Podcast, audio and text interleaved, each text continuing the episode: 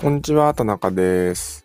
えー、今回はですね、えー、モチベーションについて少しお話をしていきたいなと思っています。モチベーション。えー、何かこう、スキルアップをしていきたい、資格の勉強をしてる、資格を取りたいとか、あダイエットして痩せたいとか、いろんなあやりたいことがあるとして、えー、まあそういうもので成果を出していこうと思うと、継続的な取り組みっていうものが必ず必要になってくると思うんですね。で、三日坊主なんて言葉もありますけど、なかなかこう、やろうと思ったことが続かないということは、まあまあ、まあまああるんじゃないかなと思います。で、そんな時に、割と話題に出やすいのがモチベーションですね。モチベーションが続かなくて、えー、挫折してしまったみたいなことが割と言われるんですけど、あの僕はこのモチベーションっていうもの自体をちょっと、なんだろうな、懐疑的に見てるというか、なんかね、モチベーションがないとできないっていうふうに思った時点で何かがおかしいんじゃないかなってことをちょっと思ってるということがあるんですよね。っていうのは、あの、自分が、うん、続けて継続的にやってこれたことで一定の成果が出たことっていうものを振り返った時に、それってモチベーションがあって続けられたのかっていうと、なんかね、感覚的にはちょっと違ってて、どちらかというと、モチベーションがなくても続けられるようなことが結果的に続いたっていう風なイメージの方が実感としては近いなというふうに思ったんですね。だから、こう頑張って続けなきゃっていうふうに思ってるものはそもそも続かないんだろうなと僕は思っていて、どちらかというと、あの、モチベーションみたいなものを持ち出さなくても自然に続くようなあ状態を作っていくっていうことの方が結構大事なのかなというふうに思っています。で、そういう意味で言うと、なんかコツみたいなものが3つぐらいあるかなと思っていて、えー、1個は、えー、成長をみたいなものを意識するということが1個あるかなと思っています。成長とか習慣化ですね。えー、要は、あの、頑張ってやんなきゃいけない時期っていうのは、何かを始める時っていうのはあって、例えばま自転車とかそうですよね、自転車乗ろうと思って、乗れないうちは乗れるようになるまで頑張らないといけないんですけど、乗れるようになったら、あの、頑張って自転車乗らないじゃないですか。乗れるようになった自転車については。あの、頑張んなくても自転車乗った方が楽だから自転車乗るわけなんで、だから、あの、ここの頑張りを超えたら、あとは楽になるっていう風な意識が結構大事なのかなという気がしています。だから、こう、今を乗り切るためにとにかく気合で頑張るみたいな瞬間っていうのは、まあ、瞬間的にはあっていいんだと思うんですけど、あの、ずっとこう、頑張って頑張って頑張り続けて継続していくっていうのは多分無理があるだろうなという感じなんですよね。だからそれって成長っていうのも、あのさっき言いましたけどあの自分を成長させていくと目の前の困難が困難じゃなくなっていくっていうところにも通じると思っていて、えー、そうですね例えばそうだなあの23歳の、まあ、ちっちゃい子供があ散歩して、えー、1キロ2キロ歩くのって多分大変だと思うんですよ。1キロとか2キロとかね、小さい子供の足で歩くの大変だと思うんですけど、大人にとっては大したことないですよね、1キロ2キロ歩くっていうのは。みたいなもんで、あの、自分が成長していくと困難に思えてたことが全然その困難じゃなくなっていくってことは全然あると思うんですよ。なので、えっ、ー、と、今頑張れば、例えば具体的にはそうですね、3週間とか3ヶ月とかぐらいの期間を集中的に頑張るっていうことをやれば、あ習慣になって、あとはあの頑張んなくてもできるようになるであるとか、自分が成長していって、えー、頑張んなくてもできるようになるっていう風なあ視点は必要になってくるんじゃないかなと思います。で、この意識がないと、頑張って頑張って頑張り通さなきゃいけないっていう風になってきて、あの、どっかの時点で心が折れると思うんですよね。で、これっていうのは、なんかその、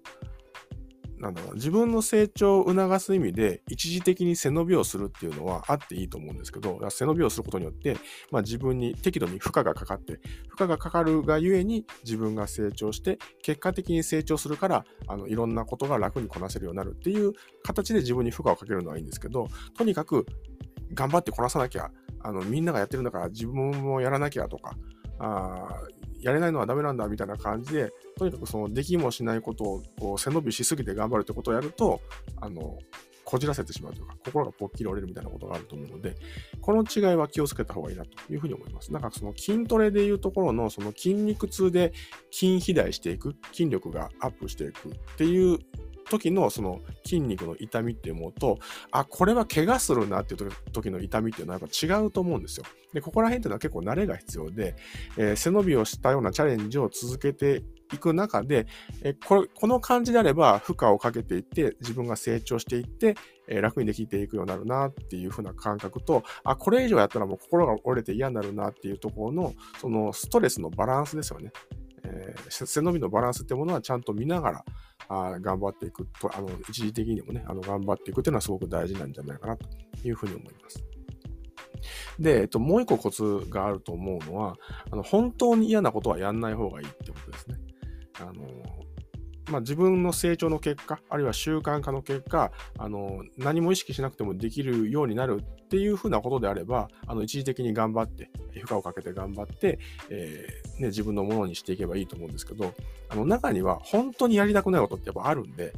で、本当にやりたくないことっていうのは、いつまで経っても平気になんないみたいなことは割とあるので、そういうことは、あのやんない方がいいと思います。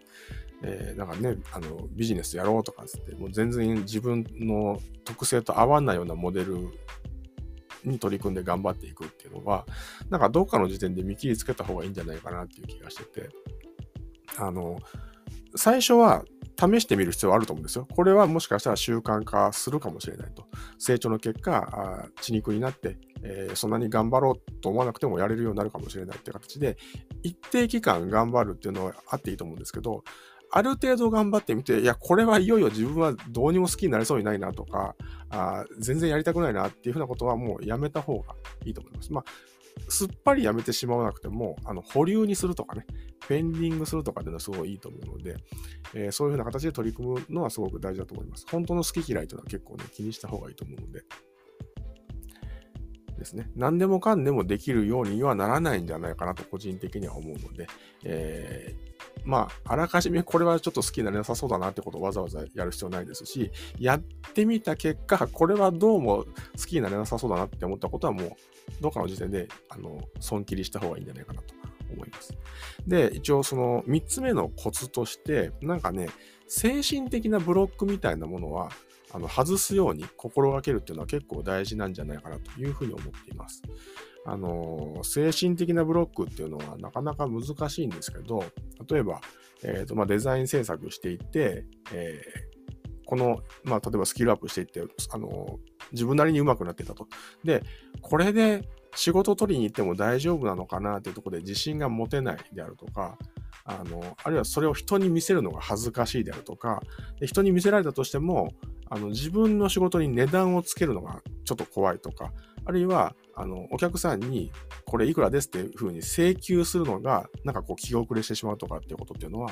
まあまあまああると思うんですよ。僕全部覚えがあるんで、あの、こんなんで仕事取りに行っていいのかなとかっていうふうにも思ったし、えー、自分で請求書書くときにこれいくらにしたらいいのかなっていうのも悩みましたしね。あの、3万円。こんなにもらっていいのかなみたいな。もう全然もらっていいんですけど、そんなので抵抗感があったりとか、で請求書を出すのいちいちね、あのドキドキしたりとかいろいろあるんですけど、あの、こういうところにある心のブロックっていうのは、あの、外せるものなら外した方がよくって、だってその、自分なりに